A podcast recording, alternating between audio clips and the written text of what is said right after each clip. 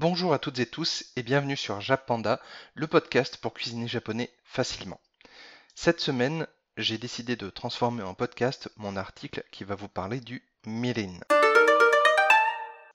Tout d'abord, qu'est-ce que le mirin Alors, tout simplement, en fait, il s'agit d'un alcool et donc c'est un saké qu'on dit doux et sucré qui était initialement consommé lors des fêtes et des occasions particulières et progressivement en fait il s'est euh, introduit dans la cuisine japonaise à tel point qu'aujourd'hui vous en trouvez dans absolument tous les supermarchés asiatiques, euh, qu'ils soient physiques ou en ligne.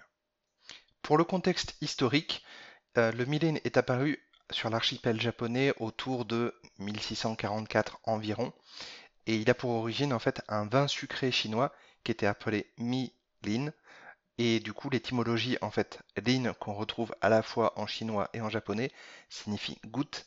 Et pour la syllabe mi, là, on est sur euh, danse. Et donc, on peut donc associer les deux pour dire qu'il s'agit d'une goutte dense et donc d'une liqueur. Si au XVIIe siècle, il a progressivement été utilisé par les restaurateurs, la raison est assez simple.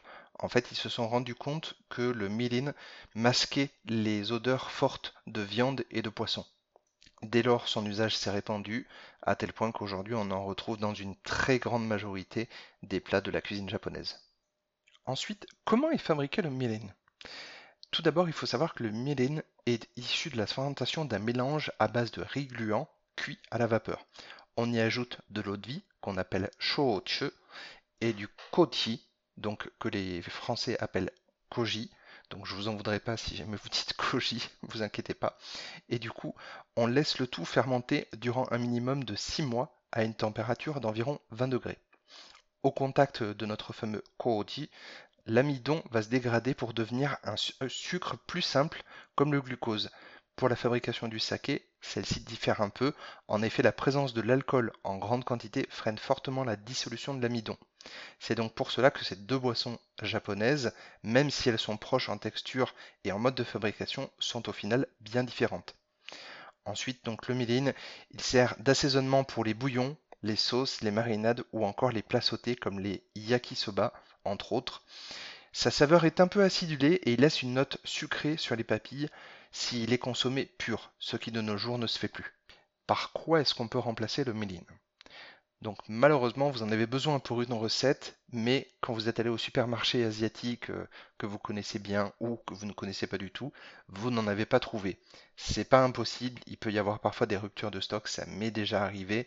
Donc effectivement, quand on n'habite pas dans une grande ville comme Paris, Lyon ou Marseille, on se retrouve parfois un petit peu plus limité dans ses choix, donc c'est tout à fait normal, vous inquiétez pas. Donc si vous avez besoin de remplacer le mirin, vous pouvez tout à, fait utiliser du vinaigre de riz. Donc dans une casserole, vous ajoutez un peu de sucre au vinaigre de riz et vous chauffez en fait pour dissoudre totalement le sucre. Donc une fois que le mélange est froid, vous pourrez tout à fait l'utiliser comme un simili de mirin.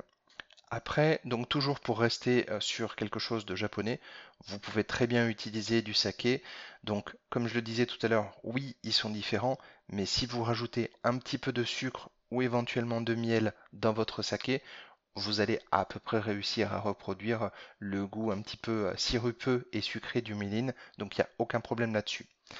Autre alternative également, si vous reste un vin blanc sec, par exemple un vin blanc de Savoie ou quelque chose comme ça, vous, en avez encore un peu dans votre frigo, là aussi, en rajoutant un tout petit peu de sucre, moins vu que le vin blanc sec est déjà un peu sucré, du coup là, pareil, ça peut, ça peut faire illusion. Après, N'allez pas ouvrir une bouteille de vin blanc euh, euh, à genre 20 euros euh, juste pour avoir trois cuillères à soupe de vin blanc. Ça serait un petit peu dommage de, gâcher ça comme ça. C'est pour ça que les deux, les deux premières alternatives avec le vinaigre de riz chauffé plus un peu de sucre et le saké avec un peu de sucre également, à mon sens, restent les meilleurs.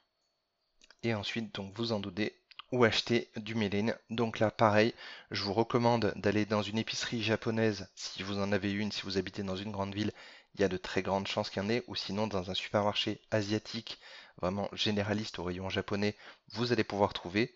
Et il y a également des épiceries japonaises en ligne ou des supermarchés asiatiques en ligne. Donc si vous vous rendez sur mon blog japanda avec 2p.fr, vous avez automatiquement à la fin de chaque article euh, un petit formulaire qui vous demande de vous inscrire à la newsletter.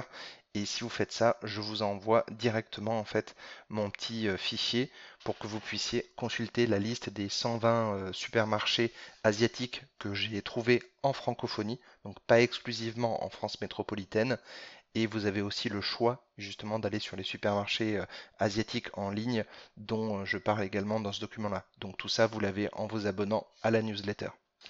Et enfin, pour terminer, vous avez du milling chez vous, mais vous ne savez pas avec quoi l'utiliser, vous ne savez pas euh, quelle recette faire. Eh bien, je vous en propose plusieurs, donc là, toujours sur le blog jappanda.fr. Donc, vous avez notamment les yakitori, donc les brochettes de poulet avec seulement 5 ingrédients, dont du Méline, bien entendu. Vous avez aussi, donc là, vu qu'on commence à arriver sur la période un petit peu estivale, le mentsuyu. Donc là, c'est une sauce froide pour vos, pour vos nouilles, notamment, ça peut accompagner les, les soba froides, c'est pas mal non plus. Et ensuite, bah, bien entendu, vous avez la recette des zaru soba, donc c'est des nouilles rafraîchissantes spéciales d'été. Vous pouvez faire aussi, par exemple, un donbori, donc euh, le bol de riz vinaigré avec euh, par-dessus euh, des choses qui ont été euh, marinées. Euh, ça peut être du bœuf, ça peut être du poulet, ça peut être du porc. Et vous pouvez même le faire en version vegan. J'en ai une recette sur le blog, pareil. Vous pouvez faire aussi du gyudon. Donc là, c'est le donburi, mais de, mais de bœuf, puisque gyu, c'est la vache en japonais. Et vous pouvez faire également du poulet teriyaki. Donc là aussi, un grand classique, mais c'est vraiment parfait pour utiliser du méline. Ce podcast est maintenant terminé et moi je vous dis à la prochaine. Matakondo